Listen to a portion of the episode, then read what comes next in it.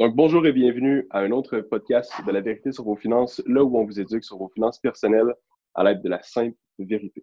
Donc, aujourd'hui, je tiens, avant qu'on commence, à mentionner que moi et mon superbe collègue Sam sont des conseillers en sécurité financière chez IA Groupe Financier. Et aujourd'hui, on a un invité très spécial qui est l'honneur d'être avec nous, Verouchka Hart, qui est courtier hypothécaire l'année près on sait que vous nous avez posé plusieurs questions, mais vraiment plusieurs questions concernant l'achat de la maison, comment acheter quand on a peut-être peu mise de fonds. On avait déjà parlé, mais aujourd'hui, je veux qu'on parle vraiment du processus d'achat. Parce que plusieurs d'entre vous ont peut-être déjà une maison, peut-être que c'est un projet qui va venir, mais je veux qu'on aille voir en détail chaque étape, qu'est-ce que ça implique, comment bien se préparer pour que lorsque la situation arrive, on sache quoi faire. Donc aujourd'hui, on a Verushka Art. Je te donne la parole, je te laisse te présenter. Les gens veulent savoir d'où tu viens, qui tu es. Donc, à toi la parole. Merci Gabriel. Bonjour euh, Samuel. Merci de m'inviter aujourd'hui. Euh, dans le fond, je me présente rapidement. Verouchka, euh, course hypothécaire pour le cabinet en courtage chez Planiprêt. Euh, en fait, ça fait exactement trois ans. Ça fait trois ans euh, cette année que je suis 100% euh, dédiée au courtage hypothécaire. J'ai un historique de 10 ans, un petit peu plus que 10 ans au niveau des institutions financières. Donc, parcours rapide, j'ai commencé au service de la clientèle dans une institution financière en 2006 lorsque j'étais aux études. Ensuite, ben, en poursuivant les études, j'ai changé d'institution financière, j'ai commencé à gravir les échelons rapidement, euh, en fait, tranquillement, pas vite, jusqu'à temps que j'arrive comme conseillère financière. En fait, initialement, j'étudiais en marketing, donc j'ai complètement changé de branche parce que euh, je suis trouvé une vocation là-dedans. Et euh, j'ai été conseillère financière pour une grande institution financière pendant presque trois ans. Donc, euh, euh, en tant que conseillère financière, j'ai pu toucher à plusieurs volets. En fait, vous savez, Gabriel, Samuel, vous êtes dans ce domaine-là. Euh, on aide les clients à bâtir un peu leur patrimoine, à trouver des, des solutions à leurs projets et je touchais un peu à tout. Bon, assurance, crédit, conseil financier. Et je me suis trouvé une pour dire une passion, dans le crédit. En fait, une préférence dans le crédit. Euh, contrairement à bien des gens qui voyaient ça négativement, moi, j'ai toujours vu positif. Avoir du crédit, c'est positif. Ça permet de créer des projets, euh, des rêves. Donc, euh, je me suis tournée vers le courtage hypothécaire, qui est en fait 100% du crédit, 100% créer des projets. depuis maintenant trois ans. Donc, c'est un peu mon parcours. C'est comme ça que j'ai commencé, en fait, dans le, dans le courtage. Verouchka, tu peux-tu expliquer un peu euh, qu'est-ce que Planiprêt exactement? Puis par la suite, tu pourras parler de ton rôle, puis qu'est-ce que c'est exactement un courtier hypothécaire? En fait, Planiprêt, c'est la deuxième agence, euh, la plus grande agence en importance au Québec en termes de courtier hypothécaire. Euh, on est près de 215 courtiers qui travaillent dans la firme, tous des travailleurs autonomes, tous des gens qui sont dédiés à leurs clients en fait, au courtage hypothécaire. Indépendant, on peut dire. Est-ce que c'est le bon mot? OK, ouais, un peu comme nous. Euh, en fait, on est régi aussi par l'AMF, qui est l'autorité des marchés financiers. Donc, on a un, guide, euh, comme, comme vous aussi, les conseillers financiers, parce qu'on nous considère comme des conseillers euh, en fait, des conseillers pour justement bâtir des projets, bâtir un avenir, si on veut, avec une hypothèque, avec une propriété, avec, avec différents immeubles qu'on peut avoir. Donc, Planiprêt est un des très gros joueurs dans l'industrie en ce moment. Et on a auprès, on va s'en vanter un petit peu, on a une des meilleures notoriétés auprès des prêteurs en termes de en termes de qualité de dossier, de qualité de client qu'on amène. Donc, euh, on est très, très fiers de l'entreprise qu'on est devenu, en fait, euh, qu'on est actuellement. Ça fait 12 euh, ans, 11 ans qu'on a fêté du moins notre 11e année récemment. Donc, ça va très, très bien pour nous. Puis, on a une belle, belle visibilité auprès des prêteurs. Lorsque vous voyez Planiprêt, sachez que c'est la qualité qui va être donnée chez nous. Est-ce que tu peux nous parler un peu, là, on va rentrer vraiment dans le vif du sujet, c'est quoi un courtier hypothécaire? La plupart des gens, même moi, avant que je commence ma carrière, je ne savais pas c'était quoi un courtier hypothécaire. vraiment, simplement, c'est quoi ça fait, puis comment tu peux aider les gens? Exactement? Parce que souvent, les gens me le demandent, parce que je te réfère à mes clients qui ont besoin d'aide, souvent, ils ne savent pas du tout qu'est-ce que tu fais. Par la suite, ils sont vraiment contents, bien sûr, parce que les gens sont un peu dans l'inconnu au moment du processus d'achat. Je te laisse euh, la parole pour expliquer qu'est-ce que tu fais. Ben Samuel, si toi, tu ne savais pas c'était quoi un courtier, il n'y a pas beaucoup de gens qui le savent. C'est pas un métier encore euh, connu. Euh, il y a beaucoup de gens qui sont habitués, en fait, euh, d'aller à leur institution financière, le réflexe d'aller à l'institution financière, demander leur hypothèque. En fait, un courtier, qu'est-ce que ça fait? C'est évidemment du courtage, mais ça, c'est moi qui accompagne le client, en fait, au niveau d'une transaction immobilière au complet, en fait, une transaction hypothécaire. On parle de financement hypothécaire. Donc, on prend le client par la main, on, regarde auprès des institutions financières, on bâtit le bilan, puis à partir de là, je suis l'intermédiaire entre le client et la banque. Donc, le client qui avait l'habitude d'aller dans une institution financière X ou son, sa banque avec laquelle il est habitué de faire, bien, il n'ira plus. C'est moi qui va, s'en occuper. Donc, je suis vraiment euh, on, va ouvrir en fait une panoplie d'options d'institutions de, financières diverses, donc des banques traditionnelles, des banques non traditionnelles on va parler peut-être un petit peu tantôt. Donc, euh, je suis vraiment, je tiens par la main, puis on s'en va jusqu'à chez notaire ensemble. En gros, c'est ça. OK. Ben, c'est ça, je pense que c'est ça qui est important. moi, je me pose, quand on s'est rencontrés, je t'ai posé la question, savoir si tu travaillais vraiment dans l'intérêt du client. Puis je pense que, je pense que c'est assez évident que tu fais ça parce que tu, protèges un peu le client aussi contre des, pas des mauvais contrats, mais des, mauvaises options pour lui qui ne seraient pas à son avantage parce que lui est perdu, puis il va peut-être se fier à son banquier, à sa banque du coin. Puis toi, tu vas comme, tu es un peu là aussi comme guide. Je sais que tu prends le client par la main, mais tu es vraiment là pour, dans son intérêt. Puis je pense que c'est ça que je veux que, les gens comprennent. Bien, en fait, le fait d'être un courtier, c'est qu'on a plusieurs options versus une institution financière qui va offrir un produit standard, un produit marge de crédit que toutes les banques euh, vont offrir. Le client qui va se présenter à moi, la première chose que je vais lui poser comme question, c'est c'est quoi ton projet? Donc, à partir de là, on va, on, va, discuter puis on va trouver la solution qui est optimale parce que chaque client, chaque couple, chaque projet est différent. Donc, si un client a l'intention de s'acheter sa première propriété versus quelqu'un qui s'achète euh, sa deuxième, troisième ou, un autre immeuble à revenu, ce n'est pas le même projet. On ne s'enligne pas vers le même type euh, de besoin, puis on ne s'enligne pas nécessairement sur le même, euh, la même action financière. Donc, c'est vraiment quand, quand, toi tu mentionnes, Samuel, est-ce que, est que, tu travailles dans l'intérêt du client? C'est sûr que je travaille dans l'intérêt des clients. Puis non seulement je travaille dans l'intérêt du client, mais je travaille dans le projet futur du client. Mm-hmm. Mm-hmm. Une réponse aujourd'hui va refléter sur le projet futur dans 3, 4, 5 ans. Moi, ce que je dis toujours aux clients, c'est vous êtes prêts avec moi pour les 25 prochaines années. Mais qui? Mais c'est vrai, parce que quand ils vont me rappeler pour leur renouvellement ou pour leur prochain projet, on va l'avoir déjà un peu bâti en fonction du produit qu'on va avoir choisi. Exact. Puis euh, la, question que tout le monde se pose, que moi je me fais tout le temps poser cette question-là, Samuel, comment euh, tu fais ton argent? Tu dis que tes services sont sans frais. J'explique aux gens comment je fais mon argent. Bien, Verouchka, je te pose la question. Tes services sont sans frais, donc comment tu fais ton argent? Comment je fais mon argent? Bien, en fait, tout au long du processus, il n'y a aucun frais pour les clients. À aucun moment de la transaction, je vais, le client va être obligé ou va devoir en fait me rémunérer c'est vraiment lorsque la transaction passe chez le notaire. Donc, que la conclusion, tout est conclu à 100% que le dossier, ce qu'on dit, est déboursé. Donc, l'institution financière a envoyé les sous au, vendeur, au prêteur, peu importe. Euh, mm-hmm. c'est là que je suis rémunérée. OK. C'est super, c'est très clair. Je pense que c'est souvent la question qui tue que tout le monde se demande parce que souvent c'est trop beau pour être vrai. La part des gens, ben non, c'est impossible que les services soient sans frais. Ben oui, donc c'est ça qui est fantastique de, notre côté. On peut très vraiment prendre le client euh, en main euh, en tant que conseiller et en tant que courtier hypothécaire. Euh, Gabriel, est-ce que tu avais une question pour Verushka avant qu'on continue? Eh bien, en fait, j'aimerais poser à Verushka la question de comment est-ce que les gens peuvent rejoindre un courtier hypothécaire? On sait que le service peut être offert, on sait que ça peut être avantageux pour les gens, mais est-ce que les gens doivent demander à leur banque pour aller le voir? Est-ce qu'ils doivent demander à Planiprêt? Peut-être juste en dire plus pour savoir comment les gens pourraient être contactés par la suite ou quoi que ce soit. Ben, en fait, comment me rejoindre, c'est euh, directement, euh, bon, évidemment, en cherchant mon nom sur Internet, vous allez me trouver. Hein. Il y en a une Verouchka, il y en a une seule. Mais comment trouver un courtier hypothécaire? Vous pouvez aller sur le site de Planiprêt, sur la, page principale, puis euh, sélectionner votre région ou l'endroit où vous êtes.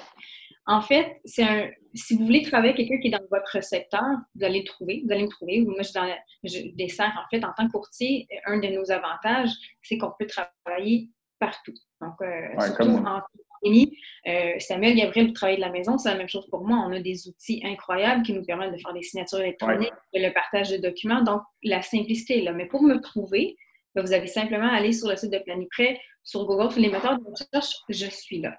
Euh, trouver un courtier hypothécaire, en fait, vous avez seulement accès euh, via, euh, en fait, Internet ou du bouche-oreille. Donc, vous avez quelqu'un qui connaît un courtier, va nécessairement vous le référer. C'est la même chose pour moi. Donc, le, plus gros de mes clients, c'est vraiment du bouche-oreille. Les clients avec qui je travaille, avec Samuel aussi. donc, on, est, on est partout, en fait. J'ai une question. Exemple, je, suis, euh, je veux, m'acheter une maison, etc. Je vais aller à ma banque du coin, la banque avec qui euh, je fais affaire pour mon compte chèque. Euh, quand je vais rentrer à la banque pour leur parler que j'ai besoin d'aide pour l'achat d'une maison, etc., est-ce qu'ils auront accès à un courtier hypothécaire? Comment ça fonctionne s'ils prennent ce chemin-là au lieu de prendre le chemin avec toi? non, jamais, jamais qu'ils vont vous référer à un courtier hypothécaire, parce qu'un courtier hypothécaire est indépendant de l'institution financière. Exact si euh, la banque X euh, réfère un, client à courtier hypothécaire, il y a de très bonnes chances qu'ils perdent le client parce qu'on peut trouver une meilleure solution ailleurs. Donc, ça va être à l'interne ce qu'on appelle des démarcheurs hypothécaires. À faire attention, un démarcheur hypothécaire travaille pour une institution financière et, a un seul, une seule ligne de conduite, en fait, un seul ou un type de produit qui lui est offert parce que c'est le produit de la banque. Un courtier hypothécaire va avoir toutes les, pratiquement toutes les institutions financières. En fait, on travaille avec 20 institutions financières différentes. Je vais vous inviter à aller sur euh, la page de Planifrais pour aller voir tous les prêteurs qui sont euh, disponibles. Donc, on a des options. Donc, euh, non, Samuel, un, conseiller financier ou un banquier ne référera jamais à un courtier hypothécaire, va référer à son démarcheur relié à sa banque. Bien sûr, parce qu'il veut euh, que le client reste avec la banque, euh, évidemment. C'est ça. C'est tout à fait normal, bien sûr. Euh, on, va, on, va, partir du début, juste pour bien comprendre. J'ai une autre question avant qu'on débute le processus, savoir vraiment où, où ta valeur ajoutée et comment tu aides le client. Ceux qui savent c'est quoi un courtier hypothécaire, souvent ils vont dire Ah, ben le courtier hypothécaire, il est là pour te trouver le meilleur taux d'intérêt. Euh, c'est pas seulement ça. C'est ça que je veux que tu parles aujourd'hui, puis qu'on va parler durant le processus. Je pense que ça fait pas juste ça, un courtier hypothécaire, bien sûr. Non, ça fait pas juste ça, parce que sinon, ça serait plate. Hein, on se dit, on va aller avoir une grille de taux, puis on va le donner, puis ça va être tout. En fait, euh, le, le, but, en fait, moi, ce que je fais euh, comprendre aux clients, c'est que on regarde c'est quoi les prochains projets. En mm-hmm. fonction de ça, on va trouver le produit qui correspond. Oui, c'est sûr, des fois, ça arrive qu'on a des, on a des gens qui vont être, on, va dire, le mot stické sur l'auto. Ben, si c'est juste ça qu'on veut, on va y donner, puis c'est pas, pas un challenge. Euh, mais euh, tout dépendant aussi les, le, client, chaque, chaque, euh, chaque ménage a un, un enjeu financier différent. Certaines, certaines institutions financières vont prendre, par exemple, les allocations familiales. Dans certains cas, j'ai absolument besoin des allocations familiales pour faire passer le dossier. Donc là, on, fait un peu un effet entonnoir. On élimine les institutions financières qui le prennent, on garde ceux qui, euh, on, élimine ceux qui les prennent pas, puis on garde ceux qui les prennent. Et là, on se ramasse avec de 20 à 10, à 5, à 3 prêteurs différents avec lesquels on a les options. Maintenant, l'option du meilleur taux, est-ce qu'il se retrouve dans les, dans les trois institutions financières qu'on vient de sélectionner? Peut-être pas.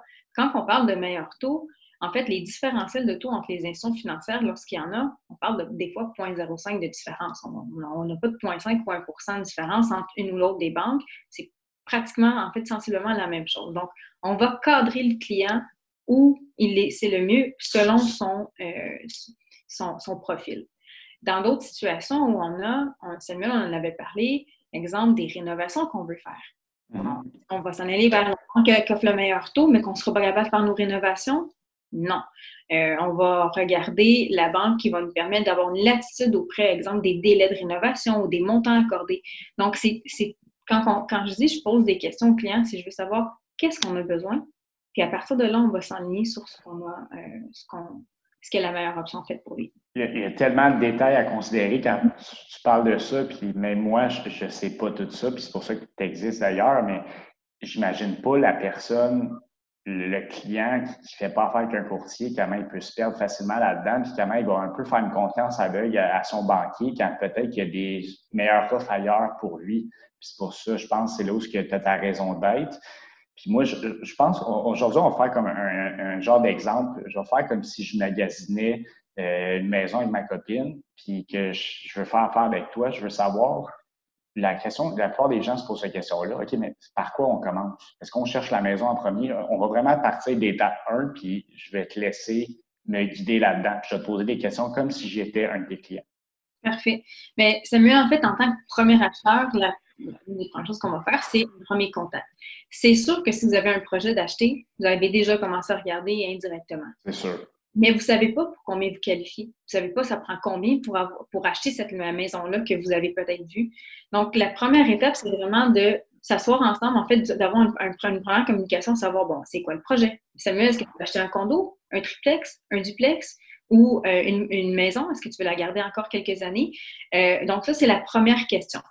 Euh, ensuite, on va, on, va, s'asseoir ensemble et on va déterminer ce qu'on appelle la capacité d'emprunt. Donc, combien qu'on peut emprunter. Donc, bon, ça, c'est l'étape 1. Ça, c'est l'étape 1. C'est vraiment, vraiment savoir combien on peut emprunter avec le portrait aujourd'hui. En fait, est-ce que le projet est dans un an, deux ans, ou dans six mois, ou la semaine prochaine? Parce que le portrait d'aujourd'hui n'est pas dans un an ou dans six mois. Donc, on va regarder la capacité d'emprunt. La capacité d'emprunt, c'est les dépenses qu'on a actuellement, en fait, en date d'aujourd'hui. Au moment où on paye sur le bouton, qu'est-ce qu'on a comme engagement financier? Les revenus, donc est-ce qu'on est salarié, est-ce qu'on est travailleur autonome? On regarde tout ça parce qu'il y a des particularités aussi dans différents types d'emplois, est-ce qu'on est à contrat? Euh, donc, on regarde ça, puis on détermine justement à combien on peut passer pour une propriété. Je, regarde le, livret que tu m'as donné sur la SCHL. Il parle de, je ne sais pas, tu pourrais me, me donner plus d'infos là-dessus. Au niveau de la capacité d'emprunt, il regarde, euh, je pense, ton, ton euh, il parle de ratio d'amortissement brut de la dette ou euh, ratio ATD. il dit que vos frais d'occupation mensuels ne devraient pas dépasser 32% de ton revenu mensuel brut moyen. Est-ce que c'est vrai? Euh, oui, puis non. Euh, je vais dire non parce que euh, quand on parle des SHL, c'est qu'on est, on a l'assureur hypothécaire. Si on a l'assureur hypothécaire, c'est qu'on a mis moins de 20% de mise de fonds, donc on doit payer une prime de l'assureur. À ce moment-là, le, maximum qu'on peut aller, c'est 39% Le 32, ton 32 devient 39. C'est en fait, quand on regarde la capacité d'emprunt, comme j'ai mentionné tantôt, c'est les dépenses versus les revenus. Donc, le premier ratio, c'est la propriété qu'on vise taxes, chauffage, frais de copropriété lorsque c'est un condo et versement d'hypothèque versus le salaire. Donc, on a un, maximum qu'on doit respecter. C'est sûr que le but, c'est pas de se rendre au maximum, mais ce sont des règles bancaires canadiennes. On a le droit de se rendre jusqu'à 39% Si on a à se rendre là, on est correct parce que lorsqu'on qualifie un client, on ne qualifie pas au taux que le client paye. On qualifie au taux, la, euh, ce qu'on appelle le taux de qualification qui est à 4,94 on va dire 4,94, c'est haut. Oui, mais c'est ça qui nous permet d'avoir une marge de manœuvre. Donc, même si Samuel, je, je qualifie toi et ta conjointe à 39% qui est le maximum, je le sais qu'en réalité, on a une marge de manœuvre parce que le taux sur lequel on a calculé est plus grand. Exact. Donc, si, mettons, quelqu'un fait l'achat d'une maison, euh, euh, puis le taux d'intérêt est à 2, puis c'est un, taux variable, puis tout d'un coup, ça monte à 3, 3,5, mais la banque ne sera pas inquiète parce qu'ils ont déjà fait le calcul que même à 4,45, comme tu disais, il, serait capable de payer, il serait dans la mesure de payer, c'est ça? Exact, c'est ça. C'est ce qu'on appelle le fameux test de résistance. On a une marge de manœuvre, on le sait que si arrive quoi que ce soit, techniquement, le client est dans la capacité de payer si jamais une hausse de taux. Parce qu'en ce moment, on, va pouvoir en parler tantôt, les taux sont extrêmement bas. Est-ce que dans cinq ans, lorsque le client qui a pris une, contracté une hypothèque aujourd'hui, qui va renouveler, le taux va être aussi bas? Peut-être que oui, Peut-être que non. Si on se ramasse avec un client qui paye 2,5, puis qu'on la conjoncture fait en sorte que les taux réguliers sont à 2,75 lorsqu'il va renouveler, ben, il faut que le client sache, en fait, soit capable d'absorber la différence, ce qui va être le cas euh, avec ce fameux test-là. OK, excellent. Donc là, on a, été à la banque. Euh, on n'a pas été à la banque. En fait, pour regarder notre capacité d'emprunt, c'est où ce qu'on va exactement? Juste resitue-moi pour. Euh, on a regardé ça ensemble, en fait. Ben, en fait, on a regardé ça, mais il n'y a pas juste. C'est une chose de regarder la capacité d'emprunt, mais c'est aussi de savoir c'est quoi le montant qu'on a de disponible pour le projet. OK. Je dire, Samuel, tu passes pour 500 000 ta conjointe et toi, mais si tu n'as pas la mise de fonds nécessaire pour acheter une de 500 000, on n'ira pas là. Donc, on doit, on doit regarder euh, c'est quoi le, montant de disponible? Donc, quand on parle de montant disponible, on parlait tantôt de la fameuse SHL. En fait, il y a trois assureurs hypothécaires. La SHL, c'est la plus connue, donc c'est pour ça souvent on va l'entendre, mais en fait, il y a trois assureurs hypothécaires. Genworth, Canada Guarantee et SHL. Tous les trois avec les mêmes taux, en fait, les mêmes, euh, le même pourcentage de primes. Donc, les règles disent qu'on peut acheter une propriété avec un minimum de 5% de mise de fonds. Exact. Donc, Samuel, si tu veux t'acheter une maison de 200 000, il faut que je m'assure qu'il y ait au moins 10 000 dans ton compte de banque pour acheter la mhm. maison. Ça, c'est la mise de fonds, ça, c'est sans les frais initiaux, sans les taxes, etc. C'est seulement la mise de fonds. Exactement. Donc, la capacité d'emprunt va aussi être, euh, en fait, euh, se refléter sur le montant de disponible que tu as. OK. projet. Puis une fois qu'on euh, on a comme préapprouvé le, le prêt, quand on parle de, capacité d'emprunt, c'est ça? Oui. Donc, moi, là, je vais, je vais, je vais vous dire, ben c'est beau, Samuel, Gabriel, vous pouvez aller magasiner vos propriétés en respectant le budget qu'on s'est établi parce qu'on a, oui, on a déterminé la capacité d'emprunt, mais on a aussi regardé que c'était quoi un paiement d'une maison de 250 000, c'est quoi le paiement d'une maison de 300 000? Est-ce que vous êtes à l'aise? C'est beau de dire, on qualifie pour 300, mais est-ce que ça vous tente de payer l'hypothèque qui vient avec? ça, aussi, ça aussi, je regarde ça avec les clients parce que le chiffre de, la, capacité d'emprunt, c'est une chose, le payer, c'en est une autre. Donc, je regarde tout ça avec le client, puis à partir du moment où on est à l'aise, on, est prêt, ah oui, ça, reflète à peu près le type de propriété qu'on regarde, là, à ce moment-là, le client peut partir magasiner avec son document en main. Ce que ça fait, ce document-là, en fait, c'est que ça, donne une, marge, une bonne marge de manœuvre, euh, un avantage pour le client qui se présente lorsqu'il fait une offre d'achat. Le courtier euh, qui, va, qui va recevoir l'offre, en fait, ou recevoir les clients, il va dire, ben ces clients-là sont, sont préparés, donc ils vont, ils vont souvent faire préséance sur les clients qui sont préparés versus les clients qui n'ont pas de préapprobation. OK. OK, je comprends. Donc là, on, a regardé ma capacité d'emprunt, on a fait préapprouver. Là, je, là, je peux magasiner euh, avec euh, ma copine. On trouve une maison euh, qui a de l'allure. là, où est-ce que tu rentres en jeu après ça? Ben, en fait, je suis jamais partie. Jamais partie du j'ai toujours été là. Fait que je fais dans, en, fait, c'est que j'explique dans les étapes. Parce que, dans, on l'a dit tantôt, la première étape, on discute la préapprobation. Ensuite, la recherche de propriété. Mais entre les deux, il faut être prête. Parce que la journée qu'on trouve une propriété, c'est pas le de chercher les papiers. Ça me prend les documents. On a déjà fait la vérification de plusieurs facteurs, au besoin du bureau de crédit aussi. Donc, la journée que les clients trouvent leur maison, on ne fait que peser sur le bouton et confirmer l'institution financière avec laquelle on s'en va, parce qu'on ne l'a pas choisi encore on va reprendre un autre rendez-vous, on va reviser les, données, on va reviser les versements, on va choisir la banque, choisir le, en fait, choisir le produit et on va envoyer. On va avoir été prêt parce que quand on fait une offre d'achat, euh, il y a un délai pour avoir ce qu'on appelle l'approbation finale, en fait, l'engagement hypothécaire de l'institution financière. Donc, tant et si longtemps qu'on n'a pas le document final, la vente n'est pas confirmée. Donc, souvent, lorsqu'on fait une offre d'achat, les courtiers immobiliers vont mettre 10, 12, 15 jours pour avoir l'approbation finale. tout dépend, la, euh, en fait, la période dans l'année, comme en ce moment, on est dans une période très, très achalandée. Des fois, ça peut prendre un peu plus de temps d'avoir une approbation. Donc, le but, c'est pas de perdre de temps ou de se stresser, c'est d'être prêt. Donc, la journée que le client euh, se met à magasiner des maisons, c'est parce qu'on est prêt à peser sur le bouton. OK. OK. Euh, avant de continuer dans le processus, question, quand, toi, tu magasines le, banquier puis l'institution avec le, taux d'intérêt, tu vas regarder ça. Je sais que tu ne regardes pas juste le taux d'intérêt, mais tu vas regarder d'autres détails. Puis euh, tu avais déjà parlé que de regarder les pénalités au, contrat, c'est super important parce que si tu vends ta maison avant la fin du terme, il faut, considérer ça. Il faut, faut, je pense que tu poses la question au client, savoir si c'est quelqu'un qui va déménager dans deux ans ou dans dix ans, puis aussi, ne veut pas, le, taux de séparation est assez élevé. malheureusement, c'est comme ça. Mais les chances que le couple se sépare et euh, vendre la maison sont quand même assez élevées. Donc, il faut prendre en considération des détails comme euh, la pénalité au contrat. Peux-tu oui. en dire un peu plus là-dessus? Ben, exactement. En fait, quand on regarde, euh, quand je présente les différents prêteurs, qu'on a les taux différents, des taux identiques, on va regarder les pour et les contre. Il n'y a jamais vraiment d'inconvénient d'aller d'une banque à l'autre pour un produit standard. C'est vraiment de comprendre. Si moi, monsieur le client, je décide de briser mon hypothèque, c'est un contrat en fait qu'on a avec l'institution financière.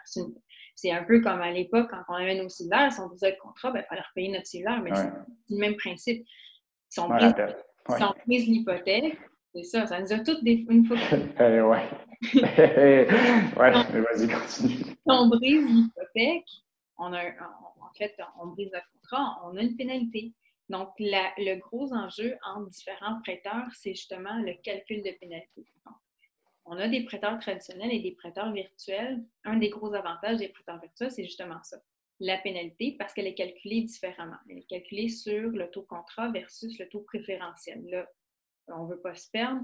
C'est le taux préférentiel. En fait, c'est le taux que la banque a affiché versus euh, une banque virtuelle va vous calculer la pénalité sur le taux qu'on paye.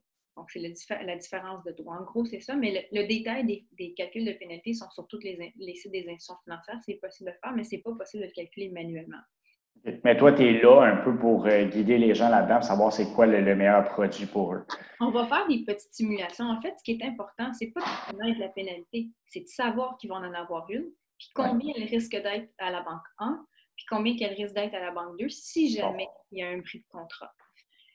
Souvent, les gens me disent Ouais, mais Vérochka, si je brise mon, hypothèque puis je reprends l'hypothèque avec eux, ils vont me le rembourser. Ça se peut.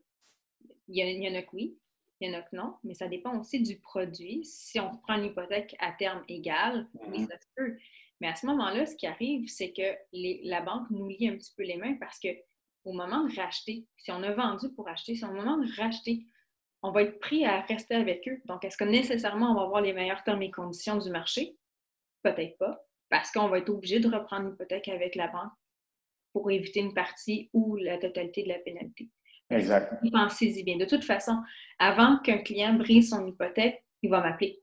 Donc, on va regarder les options, on va regarder les avenues, on va faire les calculs. Est-ce que ça vaut la peine de la payer puis aller ailleurs? Est-ce que, est que non, ça ne vaut pas la peine? Reste avec ton institution financière pour un X nombre de temps. On va se rappeler dans, dans deux ans, trois ans, quatre ans. On va tout regarder ça. Mm-hmm. Donc, c'est même intéressant pour ceux qui ont, pas, pas nécessairement ceux qui magasinent une maison, mais ceux qui ont une maison aussi actuellement ou un condo, une propriété ça vaut la peine aussi de faire affaire avec toi pour regarder s'il y a des meilleures options, des meilleures stratégies à faire. Exact. Euh, les clients qui sont pas à l'aise euh, en ligne, par exemple. Euh, Virtuellement, tu parles? Tu parles de, juste un, dire, un, prêteur virtuel, c'est quelqu'un qui n'a comme pas d'établissement physique, c'est ça? En fait, c'est une banque à charte canadienne, comme toutes les banques qu'on connaît. Parce qu'au Canada, on est, on est parmi les, en fait, le système bancaire le plus solide au monde. En, fait, une banque virtuelle, quand on dit banque virtuelle, c'est simplement de dire qu'il n'y a pas pignon sur rue. C'est pas, ne pas rentrer dans une succursale, mais les bureaux sont pratiquement tous à Montréal. Les centres de souscription sont à Montréal, les gens parlent français. C'est juste qu'on ne peut pas rentrer dans cette banque-là. Donc, comment avoir accès à notre, hypothèque, à nos informations? C'est en, ayant une plateforme euh, de la banque en ligne. Euh, euh, moi, ça, fait des années que je n'ai pas été à la banque de toute manière. Donc, ça ne change rien en tant que tel. Je n'ai même pas allé à la banque pour une hypothèque techniquement. En fait, l'hypothèque pour une institution financière, c'est le produit le plus facile à gérer. Pourquoi? Dans le cas qui nous concerne, c'est le courtier qui fait tout le travail. C'est moi qui fais tout le travail, j'envoie le client à la banque. Par la suite, on donne un spécimen de chèque, puis pour les cinq prochaines années, le prélèvement se prend en compte. Je pose toujours la question au client votre prêt auto, êtes-vous déjà allé à la banque pour avoir une information ou dire euh, non? Ben, c'est le même principe. On prend un financement automobile sur 5, 6, 7 ans, on donne un spécimen de chèque, puis pendant toute la durée du prêt, ça se prélève au compte. C'est la même chose pour une hypothèque. C'est juste que les gens, étant donné que c'est un gros financement, c'est un gros enjeu, c'est nouveau, ils pensent qu'ils sont obligés d'aller à la banque, mais ce n'est pas le cas. OK, excellent. Euh, Maintenant que, tu nous as trouvé un prêt euh, ben, selon notre situation, sur mesure, etc., on est rendu à savoir, OK, euh, quelle mise de fonds faut mettre et à quoi s'attendre comme frais initiaux. On entend souvent le mot frais initiaux, c'est la mise de fonds plus euh, il y a comme des frais reliés à l'achat d'une maison, il y a un paquet de frais de taxes. avant de, de, parler de ça, je veux savoir la fameuse question, toi, personnellement, mise de fonds 5, 10, 15 ou 20 moi, je réponds pas prêt. ça va être du cas par cas. Euh, tu sais, Samuel, on a eu la conversation plusieurs fois. J'ai eu des réponses différentes à chaque fois. Mais des fois, je te, je te, faisais ça, et des fois, je te faisais ça. Euh, mm-hmm. Ça dépend du client. le client qui a vraiment son 5% il n'a pas le choix, il va mettre son 5 Il y a aussi un programme du gouvernement en ce moment euh, qui, permet qui permet aux clients de mettre un peu plus de liquidité, mais ça s'applique directement sur l'hypothèque. Euh, mais euh, je vais donner un exemple. J'ai un client cette semaine qui me disait J'ai 50 000, je veux mettre 50 000. Parfait. Mais 50 000, c'est-tu 5, c'est-tu 10, c'est-tu 15% On a fait les calculs, puis finalement, il met 10% de la valeur de l'achat. 10% c'est 38 000. Donc, ça veut dire qu'on a un jeu de 12 000. C'est qu'est-ce qu'il fait avec ce 12 000-là? Il dit, je veux mettre son hypothèque. On l'a calculé, ça ne vaut pas la peine de mettre son mhm. hypothèque. Pour sauver à peine peut-être 20 alors qu'il peut le prendre pour mettre en sécurité. Il voulait faire des travaux, des travaux majeurs, donc payer ou faire le dépôt pour le contracteur, qui n'aurait pas eu s'il avait mis son 50 000. Ouais. Encore une fois, c'est du cas par cas, ça dépend de la liquidité. C'est sûr que quelqu'un qui a la capacité de mettre 20% et d'éviter une prime de l'assurance hypothécaire lorsqu'il a un prêt quand même assez élevé, je vais le prôner. Mais encore là, on fait des calculs et les taux sont, en fait, le différentiel de taux entre un et l'autre, euh, en fait, entre un produit assuré ou un produit qui est non assuré, en fait, conventionnel, sont minimes. Donc, on fait des calculs puis on regarde c'est quoi, toujours en fonction c'est quoi les prochains projets. Parce que si un client a l'intention de mettre 100% de sa liquidité sur la maison 1, mais que dans deux ans, il veut s'acheter une autre, euh, propriété, une maison secondaire, bien, il n'y aura plus de liquidité. Donc, est-ce qu'on mm. est qu'on le garde pour le prochain exact. projet? on fait un peu de sous avec, euh, avec les marchés qui vont quand même très bien. C'est du cas par cas. C'est du cas par cas, encore une fois. c'est ça. Puis, puis euh, je pense que tu peux me corriger, je n'ai pas raison, mais mettons, euh, entre 10% et 15% de mise de fonds, moi, en tout cas, je fais souvent les calculs avec mes clients, puis il n'y a pas une grosse différence au niveau des paiements mensuels. Puis souvent, l'argument des clients, pourquoi ils veulent mettre une mise, de fonds plus élevée, c'est pour baisser le paiement mensuel hypothécaire. Puis là, j'ai un exemple ici d'une maison de 350 000 avec un taux d'intérêt de 3% amorti sur 25 ans. 5% de la mise de fonds équivaut à 17 500, puis 10% équivaut à 35 000. Donc, une différence de 17 500 quand même, c'est quand même énorme. Puis la différence de prix entre les deux au niveau du paiement mensuel hypothécaire, pour la, euh, pour la mise de fonds de 10% ça donne des, paiements hypothécaires de 1536,94. Puis pour la mise de fonds de 5% 1636. Donc, on vient seulement sauver 100 par mois, mais on a rajouté 17 500. Donc, je trouve que c'est pas très fair en voulant dire que moi, si c'était moi, je prendrais le 17 000, je prendrais 5% de mise de fonds, le 17 500 que j'ai dans mes poches, je le mets dans mon et accessible dans tout le temps, parce que honnêtement, 100 de différence, c'est pas très pertinent. Moi, c'est mon opinion à moi. Je sais pas qu'est-ce que tu en penses de ça. Mm, ben, je suis d'accord, mais encore là, ça dépend du budget du client. Il y en a pour qui 100 c'est énorme. C'est ça. Donc, tu sais, il y en a qui vont juste, juste, juste rechercher le plus C'est correct. Le plus c'est correct aussi. Mais si on y va en inverse, on y va au service conseil, puis on offre, on, offre les options, bien, c'est sûr qu'en ce moment, ça vaut la peine de garder ses liquidités puis l'investir euh, soit dans les marchés boursiers ou le garder pour un autre projet. Ça, c'est sûr et certain. Advenant mm-hmm. que le client n'est plus certain où il veut, euh, il veut remettre un peu de liquidité sur une, sur hypothèque, c'est possible de le faire. Et c'est encore beaucoup plus avantageux de le faire de cette façon-là, en appliquant ce qu'on appelle un capital sur le capital. Donc, on, baisse l'hypothèque directement et on ne paye pas d'intérêt que de le mettre sur l'achat initial. Non, c'est intéressant. C'est des calculs. Si le client désire euh, augmenter ses versements par la suite, le fameux 100 qu'on a sauvé, direct sur le capital, on va sauver des sous. OK. OK. Au niveau des, frais initiaux maintenant, euh, qu'est-ce qu'on veut dire par frais initiaux? Puis souvent, euh, tu peux me parler de la fameuse règle du les frais initiaux équivaut à 1,5% du prix d'achat. Est-ce que c'est vrai? Puis c'est quoi les frais initiaux? Ben, en fait, c'est vrai que, en fait, encore une fois, la banque, l'assureur hypothécaire et l'institution financière vont demander la preuve qu'on détient, que le client détient 1,5% du prix d'achat de la maison pour les frais initiaux. En fait, ce que la plus la mise de fonds. Plus la mise de fonds. Donc, ce que la banque a veut, là, c'est le client, puis on, le sait, ceux qui ont acheté euh, ou ceux qui sont sur le point d'acheter le savent, ça coûte l'argent rentrer dans une maison. donc, la banque veut s'assurer qu'on a un peu de sous pour rentrer dans notre maison et pas être pris de court. Dans les frais initiaux, on le sait. En fait, des frais que c'est sûr à 100% qu'on ne pourra pas s'échapper, c'est les frais de notaire. Donc, les frais de notaire, on les paye. Là, quand je dis on c'est sûr à 100% je fais un aparté, il peut y avoir des ententes avec les institutions financières qui vont donner un montant ou le courtier, peu importe, mais on doit le prévoir. Ensuite, si on a passé par l'assurance hypothécaire, il y a la fameuse taxe de cette prime-là à payer. Donc, ça, c'est chez le notaire aussi. Euh, on a, euh, on a une probablement une, inspection à faire faire. donc, on doit prévoir aussi ces coûts-là. L'entrée, le déménagement, c'est pas vrai que ça coûte rien d'entrer dans la maison. Donc, on va dire, pour un achat de 200 000, on dit, on doit démontrer qu'on détient le minimum de mise de fonds, 5% parfait, c'est 10 000. On doit aussi démontrer le 1,5% on parle de 3 000. Donc, pour un achat de 200 000, on a besoin de 13 000. On veut montrer à la banque qu'on a 13 000 dans le compte. Est-ce que réellement ça coûte 1,5% rentrer dans sa maison? Pas tout à fait. Dans les frais initiaux, il ne faut pas oublier aussi la taxe de bienvenue, la fameuse taxe de bienvenue. Quand je disais les montants, on ne peut pas déroger la, la prime de l'assureur, le, le, notaire, puis la taxe de bienvenue. Donc, ces trois montants-là, si on fait le calcul, on, a dépassé notre 1,5 OK, OK.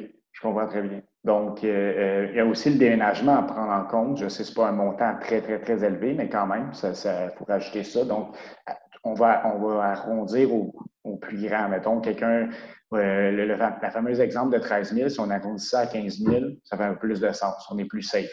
Ah on est safe. Oui, c'est sûr. Mais on, reste toujours dans les règles de la banque. Si on, veut juste satisfaire la banque, on va présenter 13 000. Mais c'est sûr que moi, quand je parle aux clients, euh, c'est sûr j'ai presque 12 ans d'expérience dans le domaine. Je suis propriétaire, je sais c'est quoi ça coûte avoir une maison. Je leur parle. On est des humains, je leur jase, je leur dis ben, écoutez, n'oubliez pas, euh, si vous êtes locataire, euh, on, passe à travers le budget. Là. On ne peut pas juste dire ça passe, ça pas. Est-ce que vous êtes locataire en ce moment? Oui. Combien ça coûte l'assurance l'assurance habitation? 20-25 Oui. Ah, ben quand on rentre dans une maison, c'est 100 ou 125 donc, c'est prévoir aussi ces coûts-là. Ah, le chauffage en ce moment, ah, il est inclus dans le loyer. Parfait, mais il ne sera pas inclus dans l'hypothèque.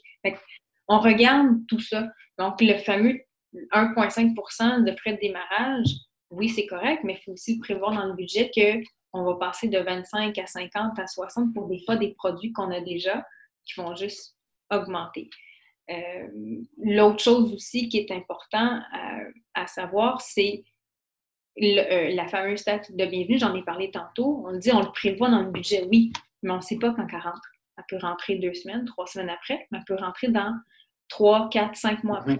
C'est ça, pourquoi, pourquoi ça fait ça? Juste euh, par curiosité. Les, ben, en fait, c'est les villes, c'est les bureaux dans les villes. Tout dépendant de la ville où on est, tout dépendant de la date à laquelle on, rentre dans la maison. Si on rentre au mois de juillet, la période la plus achalandée de l'année, attendez-vous pas d'avoir la facture le mois suivant. Ça peut mm-hmm. attendre un peu. Euh, en ce moment, avec, bon, avec la fameuse COVID, il y a plusieurs euh, villes, en fait, les, taxes municipales ont été suspendues, les derniers coupons de paiement ont été suspendus. On s'entend, les villes sont débordées. Ceux qui rentrent en ce moment dans leur propriété, est-ce que vous pensez qu'ils vont recevoir tout de suite leur... Non. non. quand ça rentre, ça rentre d'une shop. Quand ça rentre, ça rentre, puis il n'y a pas de délai. on a le il n'y a pas de... On ne peut pas le payer mensuel. En fait, on ne peut pas faire d'engagement de paiement donc, quand je dis qu'il faut prévoir ces fonds-là, c'est que ça va nécessairement arriver, il va falloir le payer pratiquement dans l'immédiat. OK. Parce que quand la personne reçoit la taxe de bienvenue, elle doit le payer tout de suite. Oui, ben, on a une facture, un délai de 30 jours, mais il n'y a pas de possibilité, comme les taxes scolaires municipales, de l'étaler sur quelques mois. Parce que justement, étant donné que c'est dans les règles qu'on doit prévoir ces fonds-là pour justement la taxe de bienvenue, ils s'attendent à ce qu'on l'ait. Maintenant, la, fameuse question qui tue aussi, on est rendu là, euh, à savoir le taux fixe ou taux variable. moi, je, moi, je suis un gars de statistiques de tableau. Je veux que tu me parles de ça, puis après, je sais que c'est du cas par cas, mais parle-moi un peu plus si on prend un taux fixe ou un taux variable. Ben, en fait, qu'est-ce que tu veux savoir exactement? Bien, historiquement, est-ce que c'est euh, le, taux variable, est-ce que c'est mieux que le taux fixe? Si on, parle papier mathématiquement, en premier, je veux savoir ça. Ben, si on regarde les statistiques, ils disent que sur, euh, sur 25 ans, ça a toujours été plus avantageux d'avoir un taux variable. Bon. Maintenant, est-ce que le taux variable convient à tout le monde? Non. Est-ce que euh, le taux fixe convient à tout le monde? Probablement pas non plus. Encore une fois, c'est selon le projet. Parce qu'on dit un taux fixe, c'est fixe. C'est un engagement avec l'institution financière. Ça ne bouge pas pour les X nombre d'années qu'on a choisi. D'où la fameuse pénalité. Si on brise le terme, euh, on, va avoir la facture qui vient avec. Le client qui va prendre un variable, il faut qu'il faut qu'il ait une bonne gestion du risque Il faut se dire qu'il y a une hypothèque et non pas un paiement d'auto ou une marge de crédit. Mm-hmm. qui risque, son versement risque de varier en fonction du marché si jamais il y a des hausses ou des baisses de taux. On est toujours mm quand il y, a, des baisses, et on en a eu encore euh, l'année passée, en fait cette année. Puis, euh, mais l'inverse est aussi bon aussi. Si ça se met à monter, il faut avoir la capacité, en fait, moi j'ai toujours mentale et financière, d'accepter que ça peut augmenter. OK. Euh, Juste parenthèse, quelqu'un qui il fait l'achat d'une maison en ce moment ou euh, quelqu'un qui renouvelle, qui, renouvelle son terme, taux fixe ou taux variable actuellement? Ça dépend c'est quoi le projet futur. Si le client a l'intention de vendre, en fait, c'est sur du court terme, on va aller vers du variable. Si on est à l'aise, bien sûr, on va aller vers du variable parce qu'on sait que si on brise euh, l'hypothèque dans un taux variable, on parle de l'équivalent d'environ trois mois d'intérêt. Les trois derniers mois d'intérêt payés. Pourquoi? Parce qu'on ne peut pas prévoir le taux euh, fait, qu'il va avoir pour les prochaines années qui n'a pas pris l'hypothèque. Donc, euh, la banque va toujours calculer l'équivalent à peu près trois mois d'intérêt. Donc, un taux variable, il n'y a pas une énorme différence en ce moment. On parle d'aujourd'hui, en août 2020, entre le taux fixe et le taux variable. Mais il y a déjà eu des très, très bonnes différences, des fois de 0,5 ou 0,4, ce qui faisait pencher les gens vers le taux variable parce que le taux était plus bas. Euh, et tant mieux, dans, dans, les dernières années, il y a eu pratiquement que des baisses. Euh, ça a été très, très, très avantageux pour eux. Quelqu'un qui prend un taux fixe veut peut-être juste en fait, en ce moment, avec les taux très bas, se garantir un taux bas pour les cinq prochaines années, pas se casser la tête, n'a euh, pas comme objectif de vendre la propriété euh, prochainement. En fait, des, fois, ça arrive bon, les gens disent bah, ça, c'est la, maison, je ne vais, jamais la, je vais, jamais la vendre. On ne sait pas ce qui peut arriver, mais en fait, ils se garantissent, ils ont, la tranquillité d'esprit. OK. OK, je comprends. Super, c'est clair. Au niveau du terme maintenant, ça aussi, si on dit ça dépend, mais tu peux prendre un terme de un an, trois ans, cinq ans. Est-ce qu'il y, a un terme qui est mieux qu'un autre ou quoi que ce soit? Si on parle de, mettons, d'un couple avec un revenu moyen, euh, est-ce qu'il y a un, terme idéal à prendre ou pas du tout? Ben, il n'y a jamais de terme idéal. Il n'y a, pas de, base. En fait, le, plus, on va dire le plus populaire, c'est le cinq ans fixe où on dit, ben, pour les cinq prochaines années, on, se garantit d'un versement fixe, ça ne bouge pas, puis dans cinq ans, on va reviser le produit. Mm-hmm. Euh, le trois ans, j'en ai offert beaucoup il y a deux ans, où on avait une bonne différence et on était incertain si les taux variables, en fait, si le, taux préférentiel n'était pas augmenté. Moi, le trois ans, pour moi, il coupe la poire en deux. Quelqu'un qui est incertain un petit peu, pas sûr qu'est-ce qu'il va faire avec la maison au moment de son renouvellement. Trois ans, je trouvais que c'était un bon entre-deux. Un an, deux ans, c'est vraiment à, la volonté du client. La plupart du temps, c'est parce qu'ils disent qu'ils vont, vouloir vendre, mais euh, en ce moment, on est dans un marché de vendeurs. Donc, euh, quelqu'un qui affiche sa propriété à vendre, qui prend un terme fixe d'un an ou deux ans, qui va le vendre en une semaine, il n'y a pas nécessairement le bon produit. On va prendre un produit ouvert, un produit six mois ou un taux variable. Mm-hmm. Est-ce que, euh, exemple, un couple qui prend un, terme trois ans ou cinq ans et se sépare après un an et demi de cohabitation, malheureusement, c'est quoi la différence entre les deux? Est-ce que les, pénalités sont différentes pour le terme 3 ans et le terme 5 ans? C'est quoi qu'est-ce que ça engage? Ben, en fait, l'engagement est le même. On a un contrat on l'a brisé avant. En fait, la pénalité, comment ça fonctionne, c'est le différentiel de taux avec l'institution financière. Je ne rentrerai pas dans les détails de mmh. de taux, mais en fait, c'est quoi le taux d'aujourd'hui puis c'est quoi le taux en fait, pour le produit qu'on a choisi, puis c'est quoi le taux qu'on a signé.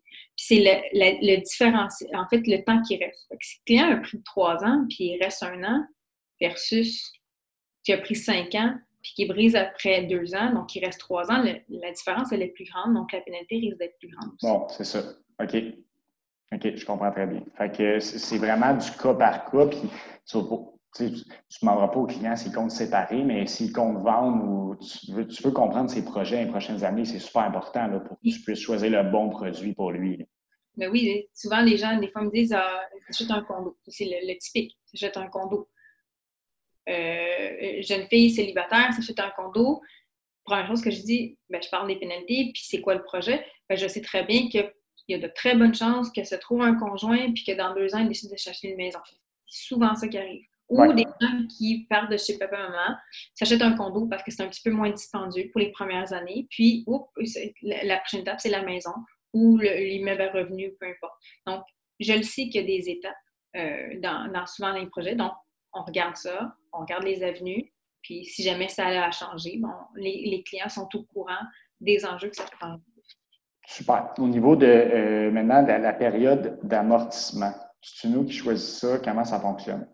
La période d'amortissement, expliquer c'est quoi aussi, s'il te plaît, euh, pour les gens. Ben, l'amortissement, c'est la durée totale Donc, la règle, la règle, en fait, l'amortissement maximum lorsqu'on met moins de 20% de mise à fond, c'est 25 ans. C'est-à-dire que pendant le calcul total de l'hypothèque est fait sur 25 ans. Quand on parlait de 5 ans, 3 ans, ça, c'est le, contrat avec la banque.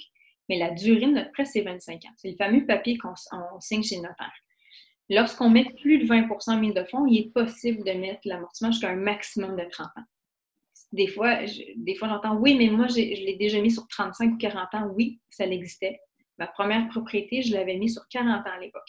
Euh, je pense que c'est avant 2008. Hein. C'est après la crise euh, financière qui est survenue en 2008 que ça a changé, si tu, me, peux me corriger? 2016, peut-être? Non, c'était pas oh, mais ça fait pas si longtemps que ça. Ça okay. J'ai un petit renouvellement en ce moment, l'amortissement est de 25 ans parce qu'il était de 35 ans auparavant. Donc, on, oublie le 35-40. En, ce moment, c'est 25 ans lorsqu'on met moins de 20% puis 30 ans lorsqu'on on met plus de 20% Ça, c'est le maximum qu'on peut aller. Mais tu me poses la question, est-ce que le client peut choisir? Ben oui, s'il veut le mettre sur 20 ans, il peut le mettre sur 20 ans s'il veut. Mais le maximum, c'est 25. OK. OK. Super. Maintenant, euh, pré-ouvert ou pré-fermé? Pré-ouvert. C'est quoi, quoi, les deux? Ben, en fait, un pré-ouvert, ça le dit, c'est ouvert. Ça veut dire que quelqu'un qui, qui est en mode renouvellement, par exemple, euh, mais qui est sur le point de vendre ou veut mettre à vendre, va prendre un prêt ouvert. On s'entend, un prêt ouvert, ça veut dire qu'on peut le fermer n'importe quand, puis il n'y a pas de pénalité. Les taux sont beaucoup plus élevés. on parle de 2, 3, des fois 4% de plus que ce qui est en ce moment. Mais si c'est pour une question de quelques semaines, ça peut valoir la peine. Un, temps fermé, parce que c'est un préfixe, comme on a parlé tantôt. C'est fermé pour la durée du temps qu'on a choisi. OK, excellent. Puis, euh, euh, exemple, on a, tout, on a tout fait ça, on a tout mis ça en place avec toi. On a, on a fait l'achat de la maison, on rentre à l'intérieur de la maison, on habite dedans. Au niveau du, service après-vente, du suivi, comment, comment qu'est-ce qui peut, où est-ce que tu peux aider davantage par la suite? Mais avant de me rendre là, Samuel, euh, dans le processus, que, ce que je n'ai pas parlé ou ce qu'on a, passé, c'est, je disais, bon, j'accompagnais, mais qu'est-ce que je fais moi quand je prends le dossier du client et je l'envoie à la banque? Parce qu'on le ouais, mais en fait, je l'ai dit au début, je suis l'intermédiaire entre les deux. Donc, moi, j'ai récupéré toute l'information, j'ai monté le dossier, je me suis assurée qu'il qualifiait. Je n'ai pas envoyé le dossier sans le regarder. Je m'assure qu'il qualifie et je l'envoie au prêteur. Donc, c'est moi qui communique avec le prêteur. Si on a besoin de documents supplémentaires, les signatures de l'engagement, si on a un petit, un, petit bobo à régler ou une petite discussion à avoir concernant le revenu, par exemple, c'est moi qui discute avec le prêteur et, et le prêteur va m'envoyer ce qu'on appelle l'engagement hypothécaire, donc l'approbation avec les conditions s'il y a à ce moment-là. La signature, bon, c'est moi qui transfère le document euh, au client. Le client va le signer. Je renvoie ça à la banque. Donc, en aucun cas, le client a affaire à la banque, sauf au moment où euh, le prêt va être ouvert. Donc, j'ai reculé. Là, on revient où, que, tu me posais la question. Euh, donc, quand je dis j'accompagne les clients jusqu'à chez notaire, c'est que justement, moi, je m'assure avec la banque que euh, la banque a envoyé les instructions. Les instructions, c'est tout ce que j'ai fait avec le client. Ben, ça s'en va chez le notaire et le, notaire fait a son mandat. Le, mandat du notaire, c'est d'enregistrer le lien sur la propriété, valider que ce, que ce que le client a fait avec le courtier, tout est correct. Bon, le taux, l'amortissement à la banque, il n'y a pas, pas d'erreur. Et le client va signer chez le notaire bon, ce qu'on appelle l'acte de prêt, donc l'engagement mm-hmm. avec l'institution financière, et l'acte de vente, ben, en fait l'acte d'achat pour l'achat de sa propriété, dans ce cas-ci. Euh, on, parle, on parle beaucoup d'achats, mais on, fait aussi des refinancements. C'est le même principe. Ça s'en va jusqu'à chez le notaire, puis il va signer euh, l'acte de prêt chez le notaire. Donc, pour le fameux service après-vente, c'est sûr que quand que le client décide de son institution financière, il est client de l'institution financière, ce n'est pas mon client. Euh, je n'ai plus accès, en fait, je n'ai pas accès aux, plateformes des banques ou aux, aux dossiers des banques. C'est sûr que si le client a une problématique, il va m'appeler je vais lui demander en fait qu'il m'appelle parce que nous, on, travaille très fort de bâtir des relations avec des, prêts, avec des institutions financières, avec des prêteurs. C'est sûr que si on, est, on, a quelque chose à régler, je, je préfère qu'il passe par moi que par le service et la clientèle, puis soit peut-être écorché par un délai ou comme ça peut arriver. Mm-hmm. Le but, c'est pas ça. On ne dit pas que toutes les institutions financières sont mauvaises ou toutes les institutions financières sont bonnes. Ce qu'on veut s'assurer, c'est que le client, si moi j'ai envoyé mon client une, une plage, je veux m'assurer qu'il soit servi comme je l'ai servi le, fameux service après-vente, euh, il peut passer par moi ou par l'institution financière, mais dans tous les cas, on va se tenir au courant dans les années ou dans les 3, 4, 5 ans des projets. Euh, ça, c'est moi. J'appelle mes clients minimum une fois par année pour savoir comment ça va, puis c'est quoi leur projet. Puis c'est drôle, il y en a toujours des projets. Bon. OK. Excellent. Super. Ça, je pense que c'est clair. Euh, autre question aussi que je reçois souvent faire construire sa maison, c'est bien différent de l'acheter au niveau du processus, je pense. Hein? Est-ce que tu. Mm-hmm. Je sais que c'est quand même beaucoup de détails, mais tu peux-tu faire un survol rapidement de, de c'est quoi les différences? Parce qu'il y a beaucoup de gens qui désirent se faire construire aujourd'hui parce qu'ils n'ont pas nécessairement la maison qu'ils recherchent, etc. Donc, peux-tu m'en parler davantage? Bien, construire une maison, là, c'est on va dire, c'est se bâtir. Donc, c'est étape par étape. La grosse, grosse distinction, c'est euh, qu'il y a des frais qui s'engendrent à ça parce que l'institution financière, habituellement, on a un contracteur qui va s'occuper de la construction. Mm-hmm. Euh, il va aller étape par étape. Le contracteur veut se faire payer. Donc, la banque, c'est le même principe. On va autoriser le, montant pour le projet mais il n'est pas bâti le projet. Donc, on y va étape par étape. Donc, première, première section, on fait une inspection, ensuite on débourse les fonds en fait, deuxième partie. En gros, c'est ça. on y va. Euh, c'est par, euh, par étape. Par étape, exactement. sauf que ça engendre un petit peu plus de frais pour le client parce que le client va débourser pour des évaluations pour les chacune pour valider que les étapes sont terminées. Ouais. Euh, à la fin, c'est le même principe. On passe chez le notaire. c'est beaucoup de gestion. C'est beaucoup de gestion, c'est sûr, certain. C'est beaucoup de gestion, mais on n'en fait pas, nous, les courtiers hypothécaires. On va les récupérer en, caisse. Mais on peut quand même faire le processus de préapprobation. Puis si on se avance à faire, une construction neuve, bien, ça sera une construction neuve. Au moins, le, projet peut avoir lieu quand même. OK. OK. Non, c'est ça. Je disais que c'était beaucoup de gestion pour la personne qui veut faire ça, qui veut se faire construire, parce que là, c'est l'enfer. Mais, mais, mais, si elle a les liquidités, puis le, temps, puis l'énergie pour ça, let's go. Euh, je voulais parler un peu, pour, terminer, là, on a fait le tour du, processus. Je veux parler un peu de la situation actuelle, de qu'est-ce qui se passe au niveau des taux, puis au niveau du marché, puis c'est quoi les, y a-t-il des opportunités, qu'est-ce qu'il faudrait savoir? Parce qu'il y a beaucoup de choses qui disent, il y a tellement d'articles qui sortent en ce moment, puis on peut vraiment se perdre là-dedans. Fait que je veux savoir un peu, toi, qui, je, ne veux pas que tu rentres dans, tu fasses un peu, euh, tu sois un devin, puis tu parles des prochains mois. Je sais que ça reste des hypothèses, mais un peu parler de la situation actuelle. Mais en fait, actuellement, au niveau des taux, euh, taux hypothécaires, on est au plus bas historiquement. Donc, c'est sûr que c'est des gens qui attendent depuis un certain temps d'avoir de, s'acheter une propriété. Euh, moi, je dirais faites-le. C'est sûr que inversement, la conjoncture, on est dans un marché de vendeurs où c'est un petit peu plus complexe de pas s'acheter au niveau financement, mais plutôt d'acquérir une propriété pour la disponibilité que sur le marché. Ça, c'est autre chose. Euh, je vous dirais, profiter des taux qui sont très, très bas. On a parlé beaucoup, beaucoup d'achats. Je pense même au départ, j'ai juste, j'ai parlé d'accompagnement client, mais je ne fais pas juste des achats, je fais aussi des refinancements. un mm-hmm. refinancement, c'est quelqu'un qui a déjà une propriété depuis un certain nombre de temps, puis qu'on peut aller chercher la liquidité sur, euh, sur la maison. Donc, soit parce que ça fait un nombre de temps qu'il l'a, on, l'a payé, ça a pris de la valeur, donc on est capable d'aller chercher euh, de l'argent dessus ce que je conseille à ces gens-là en ce moment, le fait que les, valeurs des propriétés sont pratiquement à leur maximum. On le sait qu'éventuellement, ça va baisser. Quand? Aucune idée. Mais on le sait que ça ne pourra pas rester aussi élevé avec la surenchère comme qu'on voit un peu partout. On ne voyait pas en région, maintenant on voit aujourd'hui. Euh, si les gens ont des projets, que ce soit du court, moyen, long terme, d'aller se dégager de la liquidité parce qu'ils peuvent aller chercher le maximum de la valeur de leur propriété. Ça, c'est mon conseil. Euh, on passe par le processus de financement, oui. On regarde les projets, on regarde ce qui est le plus avantageux. On y va-tu en marge de crédit? On y va-tu en prêt? Euh, ce que j'anticipe aussi, c'est que les prix de propriété vont, en fait, risquent de baisser un petit peu dans les prochains mois. Donc, est-ce qu'on veut bénéficier de la valeur maximale actuelle? Oui, j'imagine que oui. Euh, sinon, euh, en fait, mon conseil, c'est vraiment ça. Si on a la possibilité de, retravailler le prêt pour bénéficier des taux bas, on le fait. Euh, je fais beaucoup, en fait, je fais beaucoup de ce qu'on appelle le transfert. On, va dire le mot subrogation, mais en fait, c'est un transfert. Donc, on prend l'hypothèque telle quelle et on l'envoie ailleurs. J'en mm-hmm. fais beaucoup en ce moment. Pourquoi? Des clients que j'ai euh, signés il y a deux ans. Les taux, on a pris les meilleurs taux du marché à ce moment-là, il y a deux ans.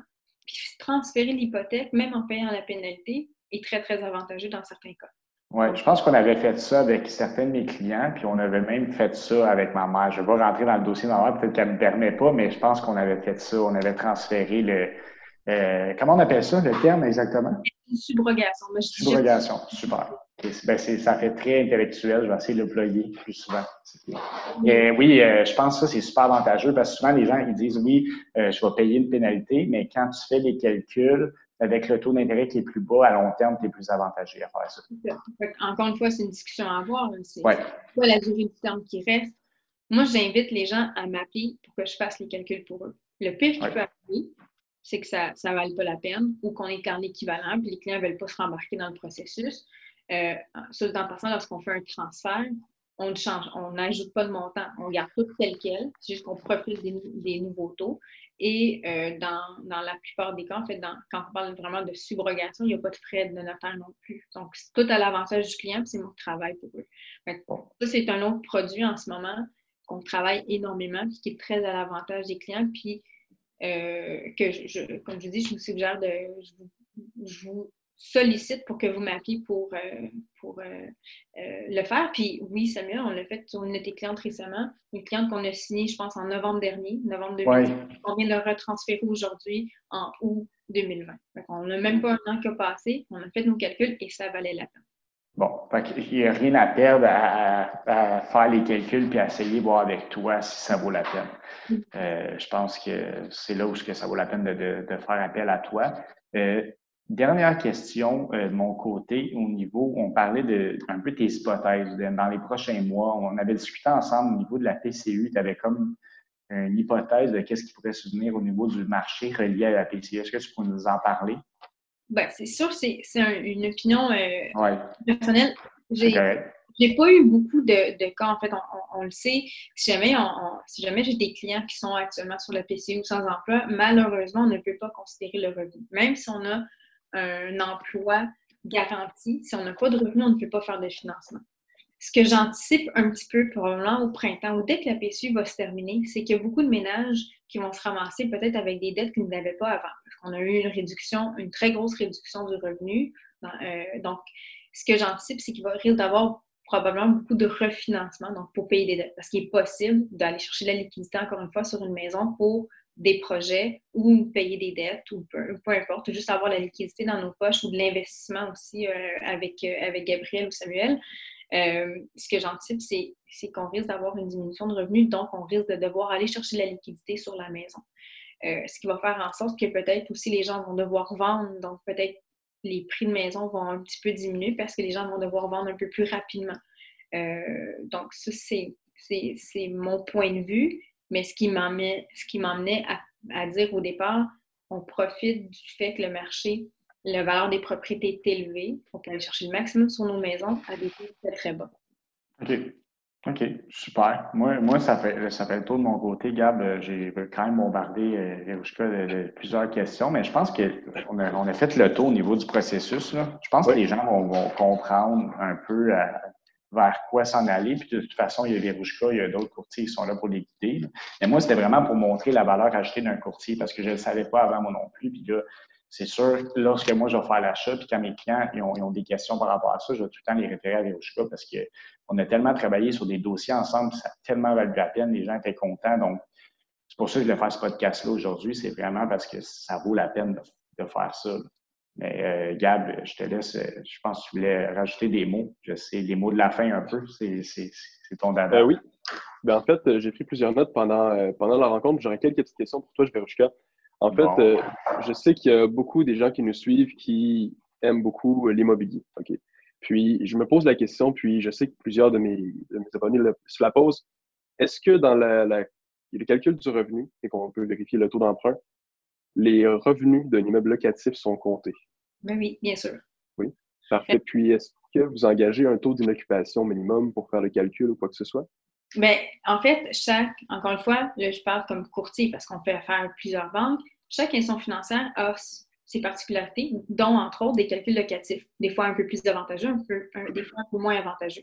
Donc, il y a certaines banques que justement, ils vont, on va voir à, remplir un tableau euh, d'analyse locative. Puis oui, on va calculer un certain taux d'inoccupation ou des frais de, en fait, des, frais de, gestion, si on veut.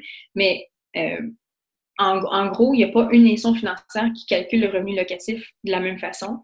Euh, il n'y a pas une institution financière qui calcule l'hypothèque de la même façon non plus pour un immeuble locatif. Donc, encore une fois, c'est des calculs à faire. Tout dépendant, le client, est-ce qu'il y a un, deux, trois immeubles, ça va cadrer un, deux, la troisième banque. on, regarde, euh, les options, mais oui, c'est sûr et certain qu'on calcule les revenus locatifs d'un immeuble.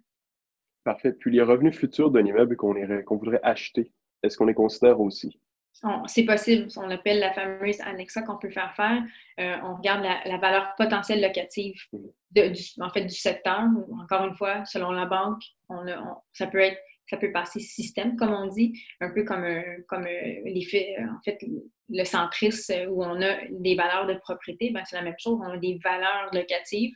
Donc, on peut estimer des valeurs de location parce que oui, ça arrive que les gens achètent des, immeubles qui sont vacants parce qu'ils ont avisé les locataires que ça se vendait, ils sont partis, ils n'ont pas renouvelé ou qu'ils sont vacants pour des rénovations, etc. Donc, oui, il n'y a aucun problème. On peut acheter un immeuble sans qu'il soit nécessairement loué au moment de, l'offre d'achat et on va utiliser les outils que les banques nous donnent pour euh, calculer le, les revenus potentiels.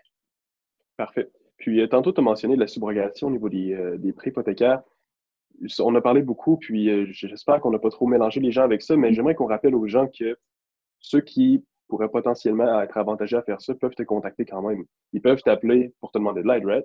En fait, n'importe qui qui a une hypothèque actuellement ou qui a une hypothèque point peut me contacter, me poser des questions.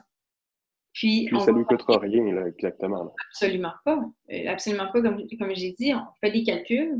En fait, on regarde c'est quoi le projet on fait des calculs, voir si ça vaut la peine de transférer ou pas. Est-ce qu'on attend à l'échéance? Si on attend à l'échéance, tant mieux aussi. On va pouvoir travailler le dossier à l'échéance. Donc, oui, euh, tous ceux qui ont des hypothèques actuellement, on peut, on peut se discuter puis regarder les options.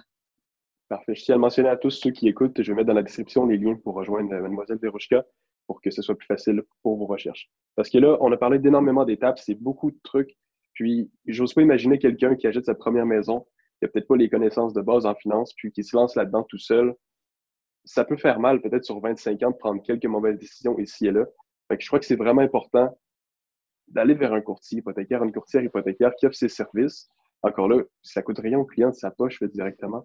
Fait que je crois qu'il y a vraiment un avantage à faire ça. Tu nous en as parlé tout le long, personnellement. Euh, je t'ai déjà pendu à l'idée. Mais j'espère que le message aura bien passé pour tous ceux qui écoutent la vidéo. Vérouchka, j'aimerais ça que tu nous fasses peut-être une phrase de la fin, un mot de la fin pour faire un petit récapitulatif, puis juste faire un résumé de tout ça pour que les gens puissent repartir avec une phrase qu'ils peuvent dire à leurs proches, puis de quoi de cute, je te fais confiance. De quoi de Mais en fait, je vais, je vais, je vais, être plate, mais c'est carrément le, le slogan de l'entreprise où on dit le tout, ce n'est pas tout. C'est carrément ça que quelqu'un qui se cherche un taux va l'avoir. Mais au-delà de ça, on va bâtir des projets à travers le, le, futur. Puis c'est là que le produit qu'on va choisir va faire en sorte qu'on va être capable d'arriver au prochain euh, projet. le taux, ce n'est pas tout, il faut s'en souvenir. La phrase était beaucoup plus courte que celle de Louis. J'adore. Ah ouais, Louis. Mais euh, merci, Verouchka. Gab, je te laisse dire les mots de la fin. Tu es tellement bon là-dedans. Merci, Sam. Ben, un mille merci, Verouchka. J'aimerais qu'on puisse te réinviter très rapidement pour parler encore plus de tout ça, parce que je sais qu'on va se faire bombarder de questions. On essaie de répondre le plus possible à toutes les questions qu'on reçoit, mais écoute, on en reçoit des nouvelles chaque jour. Puis par le futur, je te le dis tout de suite, on va te réinviter. Donc, ne euh, sois pas surpris si tu reçois un courriel de nous. On veut travailler avec nous. Tu es vraiment sympathique, vraiment chaleureuse quand tu parles. Puis c'est le fun d'écouter. Bref, personnellement, j'ai eu du plaisir à t'écouter. J'espère que les gens à la maison en ont autant que moi et Sam. Puis, vous à la maison, ne vous gênez pas encore une fois, on est là pour vous aider, on est là pour répondre à vos questions. On ne peut pas vous le dire assez, la vérité sur vos finances est là pour l'éducation. Je vais encore une fois citer Nelson Mandela jusqu'à temps que Sam soit plus capable de l'entendre. L'éducation ah, est l'arme la plus, la plus puissante pour changer le monde. Là, ma voix me quitte encore, ça va pas bien. Mais je vous remercie et je vous souhaiterai une excellente journée à tous. Bye bye de ma part. Ben, merci, Gab. Écoute, je veux juste renchérir en, finissant. Encore merci, Rouchka. Puis euh, euh, tout le monde, tous nos abonnés, nos clients, merci encore. Puis les gens qui ont besoin d'un plan financier, d'avoir, ils ont des questions, de savoir, questions dans leur CELI, c'est bon ou pas? Ils ont besoin d'une planification, c'est sans frais nos services. Puis vous avez la chance d'avoir votre propre conseiller personnel dans la suite qui vous suit dans toutes les étapes de votre vie. Je n'essaie pas de me vendre, j'essaie de vous montrer qu'on est vraiment là pour vous aider. Donc, euh, merci encore de nous suivre, puis merci à tout le monde. Mais merci à vous autres. Merci, Rouchka. Bon. Bye bye. Bye bye.